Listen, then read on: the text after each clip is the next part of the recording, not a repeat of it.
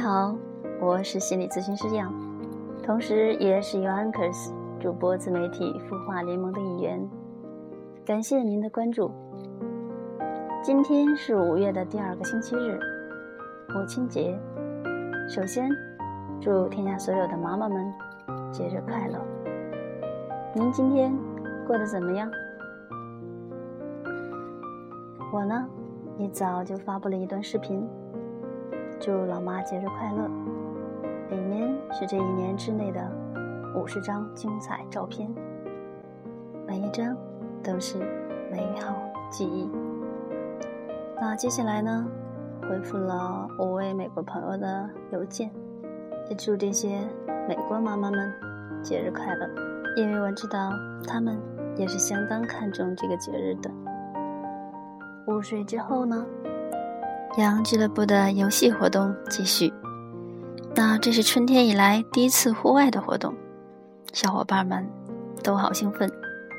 那些简单而美好的游戏，真是 让整个公园里都充满了欢声笑语。最重要的是，在这个过程当中，我们去感受和享受亲子关系。晚上呢，又来做这档节日特辑。嗯，我都有点佩服，我怎么有这么好的体力？嗯，说起来啊，我真要感谢你清早起来做的那套八段锦，让我一天保持精力体力充沛。当然了，还因为我做了车康健和健脑操的一些动作。午睡的作用也不可小觑哦。嗯，那好，我们言归正传。这次呢，我是要和大家分享妈妈的话。在你的记忆当中，有哪些妈妈的话如在耳畔，记忆犹新呢？欢迎亲们来和我分享。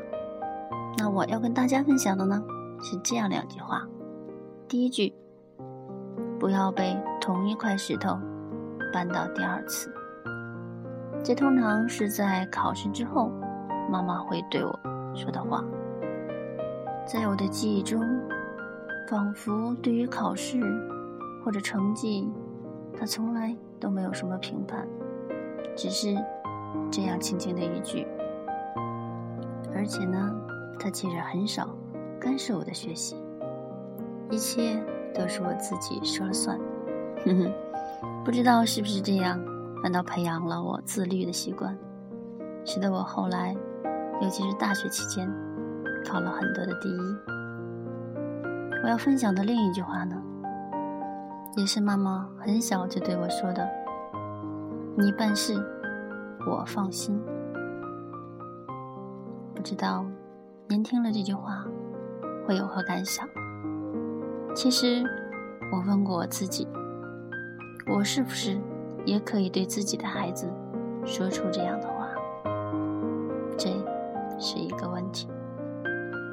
也许正是他的放手，任你去闯，然后你知道责任自负，在这一个一个摸爬滚打的循环中，才有了后来自信、乐观。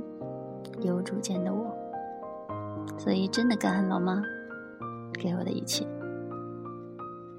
你知道，有一种说法叫做“妈妈的咒语”。比方说，你说你的孩子笨啊，他就会去实现你的话，他就会变得越来越笨，越来越笨。所以想一想，在你的生活当中。你是不是对孩子施过咒语呢？感谢老妈，不说则已，说的都是正面的、积极的、正能量的话。所以，我们三个孩子最大的幸福，可能就是来自于老妈的精神支持。您有怎样的妈妈？您？又是怎样的妈妈呢？